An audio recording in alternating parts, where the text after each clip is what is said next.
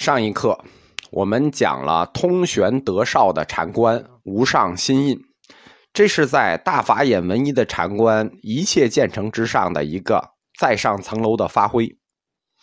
基于无上心印的角度，通玄德绍他就对佛教教理的很多基础问题又做了新的解释和阐发。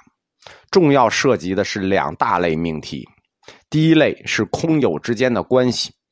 第二类是诸法寂灭和语言变化之间的关系，空有的关系，语言能能否把握真理的关系，这是佛教的基础问题。这两大类命题，它不光是禅宗的，它是佛教的基本命题。但是呢，佛教的基本命题进入到禅宗之后，根据禅宗的习惯。它就被抽象成了很多口号性的教条，对吧？你看他这些禅观、这些法印，对吧？一切建成也好，无上心也好，以心传心也好，即心是佛也好，一旦被抽象成口号，这就要坏事了。佛教它传入中国第一步，它的哲学和义理就已经产生歧义了。就是佛教只要一进中国，佛经一进中国，它的义理已经发生了这个变形。根本原因就是翻译，就是第一步的根本原因就是翻译。佛经它在印度已经转过几种语言了，而且还是本土语言。那佛陀本人说的，那就是西摩揭陀土语，然后后来又转成了梵文在印度，然后再到中国字，拼音文字转成象形文字，这个跨越比我们想象中的要大。而且佛经再到中国来的这个翻译过程里啊，汉传佛教翻译过程里，它经过三个阶段，叫硬译、软译、半软半硬译。汉传佛教对佛经的翻译呢，它跟藏传佛教不同。藏传佛教翻译呢，它是先定本词典，大师们合在一起先定本词典，所有的人按词典翻译。中国呢，是每位游学的大师回来，他都要翻译。最早的翻译模式是硬译，就是照着音译，甭管这词儿有没有，我就翻了。大家波若波罗蜜，我就写了，什么意思？咱们再理解。还有呢，第二类就是软译，软译呢，它的最高最高样本是鸠摩罗什，就是我们今天读的那个《金刚经》。如果我们就是按照鸠摩罗什他自己的意思理解，然后呢，又按照优美的形式写了。六度集经呢，这就是一个典型。六度集经，它基本上这本经跟重写的差不多。还有呢，就是半软半硬。唐玄奘以后，基本都采用的是这个路子，什么三翻五不翻原则。汉语词汇有几次极大的丰富，它的第一次就是从佛教来的，空有灵性灵觉佛性心性一大溜词，全是佛教为汉语创造出来的。有的是硬造的，比如涅盘；有的是空借用的，比如空啊，我借用这个“空”这个词，但那意思呢，其实跟我们中文覆盖的不一样。有的是强行定义词，比如说有违法，我对有违法就这么定义了。读过《金刚经》，一百个人上来就能说一切有为法，如雾又如电。九十八个、九十九个都不知道什么叫有为法，这就是说，佛教它的原词、它原意的覆盖和我们汉字覆盖的意思不完全重合，对吧？这就是为什么中观学派一直主张名言假立的原因。我们中国人对佛教产生歧义，很大一部分原因是看文字造成的，象形文字。第一个习惯就是望字生义。自己感觉着来，比如说“心”，佛教最常用的“心”，这是一个很大的词，哎，但中国人就按照自己的心的感觉来，所以很多人理解的义理问题，其实是我们自己文字造成的。而且，我们中国文字是有传统的，是诗歌传统大国。那印度的佛经，再到我们诗歌大国的翻译传统翻译过来。所以，他的义理就会经常被整理成一些口号式的理论，或者诗歌式的理论啊，寄语式的理论，就跟对联似的，两句两句。这种理论呢，哎，通过这种优美的诗歌形式、口号形式，表达的是一种譬喻式表达，指向譬喻式表达。它实际的哲学义理都是什么？存在与虚无之间的关系，或者是静止与运动之间的关系。就是说，如果我们用西热的话讲，他们想表达的那些义理都是这些：运动与静止啊，存在与虚无啊，这些哲学命题的变形，但是就变成诗歌形式了啊，就变成寄语形式了。这种寄语和诗歌形式的理论总结，它的优点是什么呢？好听，好记，而且引人深思，非常打动人，对吧？直指人心。但是它的缺点是什么呢？它的缺点是就是容易有义理上的漏洞。呃，你你想就明白为什么会这样啊？一句话、两句话啊，两句寄语、三句诗、四句诗，你就想把一套理论体系封闭的滴水不漏，这可能吗？对吧？我们就说他们要讨论的是存在与虚无之间的关系。萨特那本书二百多页，虚无这个词都没定义完，你想两句诗就把它写完吗？这不可能啊！所以说，佛教的这种寄语式、诗歌式的理论定义方式。如果碰到水平高的，那问出问题来就是防不胜防，所以就会涉及到通玄德绍要重新阐发的这两大命题，就是空与有之间的关系，诸法寂灭与语言变化之间的关系。佛经里很多法语是讲这两类问题的，但是如果你碰到疑问，那就直接扎心。我给大家举几个例子啊，比如说。大智度论里头叫大智度论，这是最早的经啊，古经里头有这么一句，叫见般若即被般若覆，不见般若亦被般若覆。怎么理解呢？对吧？般若哎，智慧之母啊，佛母啊。呃，我们修佛就是要见智慧，就是要见般若。但是你见到了就被捆绑了，那你不见到呢？不见到也被他束缚了。见到不见到都被束缚了，那到底要弄哪样？你到底要见还不见？到底要怎么解脱？怎么理解这一对矛盾的话？比如《楞严经》里说“归元性无二，方便有多门”，哎，好听。但是中文词里没这个词。什么叫归元性？归元性无二，方便有多门。什么叫归元？归哪个元？这个元是最高本体吗？我们知道最高本体有心，有觉。这个元是最高本体吗？哪本经定义了？不知道。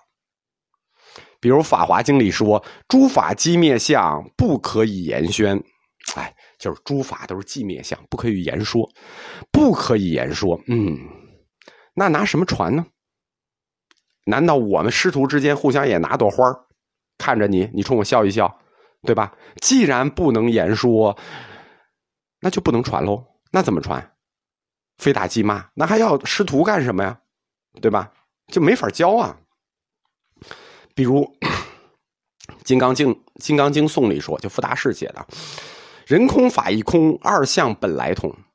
哎，人空和法空，你怎么就论证它的本来同？它的最高本体在哪儿？他们怎么就本来从哪儿来同了？这类法语在佛经里头啊，可以说比比皆是。你问的每个问题，对方都要解释一大溜，而且还解释不清楚。其实这一类的问题，本质上都是我们说的第一类问题，就是把空和有给割裂开了。那怎么回答呢？我们举例说，通玄德绍他基于无上心印的角度，他要对。佛教教理的这些基础问题做新的解释和阐发，啊，通玄德绍老师的方法很绝。只要你来问这些问题啊，他先不回答，他先给你讲一堂课，给你讲一整套道理。通玄德绍说：“如来一卷大藏经，卷卷皆说佛理，句句尽言佛心。”哎，这句话没错。然后学者。要好好去读书，穷尽诸法法源，然后你就会发现，诸佛时常出世，说法度人，未曾间歇，乃至猿啼鸟叫、草木丛林，常住上座激发。什么意思呢？大藏经里都是佛理，都是佛心。你问这些问题，是因为你没有好好读书。如果你好好读了，那你就发现，大自然里头诸佛常在，一直在说法，并没有停。自然就是在说法，啊，猿啼鸟叫，哎，自然界草木丛林，他们说法常住上座发机，就是无时无刻不在想法点醒你。那没有理解，那是你的事儿，对吧？为什么没有理解？我说了，你要好好读书，小同学。所以，他这一大溜的回答就是说，你要善于读经。善于参解，对吧？如果仅仅从言教去理会，穷尽佛法法源，那么一旦贯通，全部贯通，你就从大自然界里理解了这个问题的答案。哎，这就是通玄德绍老师给你的新解答方式，就是基于无上心意给你的新解答方式。你问了问题，他让你重新去读书，读完书自己去大自然里体会，你自然就得到答案了。所以，通玄德绍老师的答案叫做“一了千明，一迷万惑”。哎，这八个字，“一了千明”，就是说，你一旦明白了，你所有的问题就都明白了。“一了千明”就是所有问题的答案就都知道了，一通百通。那你之所以还有这个问题来问我，或者说你还在想这些问题，那就是后面四个字。一迷万惑啊！一点不通则全部不通，一点通则全部通。所以说，基于通玄德绍老师呢，他就对这两大问题给了一套非常简单的方法，就是你来问问题，是因为你不好好读书。世间万物都在演示着佛经里的佛法，一切建成着佛法。书里写着，世间演着，你不读书，你领悟不了，你怪谁？你还有脸来问我？对吧？巧妙吧？这个回答，这个题目我会做，但是我不能告诉你。我告诉你，怕你印象不深。当年印证德绍老师得悟的，就是“何事曹溪一滴水”，那一句禅语，师徒因缘一了千明。所以，通玄德绍被认为是法眼宗的二祖，是当之无愧的。他原封不动的继承了大法眼文一这个一切建成的禅观。其实无上心印就是一切建成。他说：“一切众生，佛法现成，一切具足。但你都不用问，一切具足的。此事佛语一了千明。不要问问题啊，也不要找答案。你一旦一了，则签名。千古不易，要求门徒啊，要为这个一切建成的禅观尽力。”通玄德绍呢，留有一本《传灯录》，啊，这本书很有指向啊，《传灯录》这盏灯，他就从他的师傅手里接过来，将要传给他的学生，就是永明延寿大师。到了永明延寿大师呢，历史的时代就进入了五代末和北宋这个交界的历史时间段了，就是永明延寿的一生，一半在五代末，一半在宋。在五代末的南方四国呢，佛教发展是有特点的，就是它和政治的关系十分紧密。我们前面这些课里就是按照南方四国的顺序讲的，对吧？南汉有云门文彦，呃，福建有雪峰一存，南唐有大法眼文一，吴越国有通玄德绍，啊，各有佛教领袖，各自又得到政府的扶植。所以说，他对民间的影响力就十分巨大。佛教当时成了五代末社会不可小觑的一个力量。北宋是五代北朝，他承袭了后周，统一了南方四国。但是他对佛教的态度跟后周不一样。我们说后周是反佛的啊，那对对佛教是很不客气的。但是宋是奉佛的，因为。当时反佛的北方是穷的滴了当啷，但是奉佛的南方是经济发达，所以北宋开国啊，篡了后周，统一了南方之后，那南方人家为什么那么发达？要学习，要借鉴，对吧？而且刚刚统一，你在社会情绪上你要稳定南方局势，对吧？而且要看佛教在统治过程里头到底起了哪些作用。哎，南方的经济这么发达，社会这么安定。所以，出于安抚南方社会情绪的考虑，也出于对佛教统治这个配合统治的考虑。北方开国领袖认真考虑之后，从建朝开始，一直就重用和推崇江浙一带佛教领袖。他北方佛教领袖没用过，一直推崇的是，你看北方有谁？他自己地盘上有林济宗，对吧？林济宗开始在河北，后来在河南，都在北宋的地盘上。但是他从建朝重用和推崇的就是南唐和吴越一带的佛教领袖。那上来推的就是这个法眼宗，因为南唐和吴越两国恰恰是法眼宗当时的大本营。江苏一带，这是法眼宗初祖清凉文艺法脉那后代；浙江一带，这是法眼宗二祖通玄德绍法脉，啊，都是法眼的地盘。通玄德绍入籍以后，《景德传灯录》记载啊，他在浙江四法门徒四十九人，啊，整个垄断浙江啊，其中。最著名的门徒就是我们说传灯录这一盏灯传下去的，也最能代表法眼宗走向的，就是啊，这个抬头大了，这个名声大了。净土宗与禅宗两宗大师万善同归，永明延寿。实际上讲到这一刻，我们的净土宗史和禅宗史就可以开始合并一起往下讲了。永明延寿。他是中国佛教史上标志性的人物，自他开始，禅宗和净土宗就彻底合流了，就是这两个宗就没有独立的禅宗，也没有什么独立的净土宗，这两个宗就禅净合流。历史禅宗史和净土宗史也在永明延寿大师这个点上汇合了。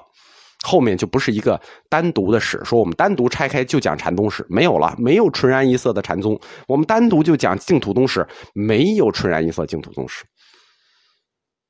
但是我们如果讲，我们还是分开从他的禅宗血脉和净土宗血脉分开讲。从历史角度来讲，永明延寿大师他在佛教史上和佛教义理上的重要性。只有六祖慧能能与之相比。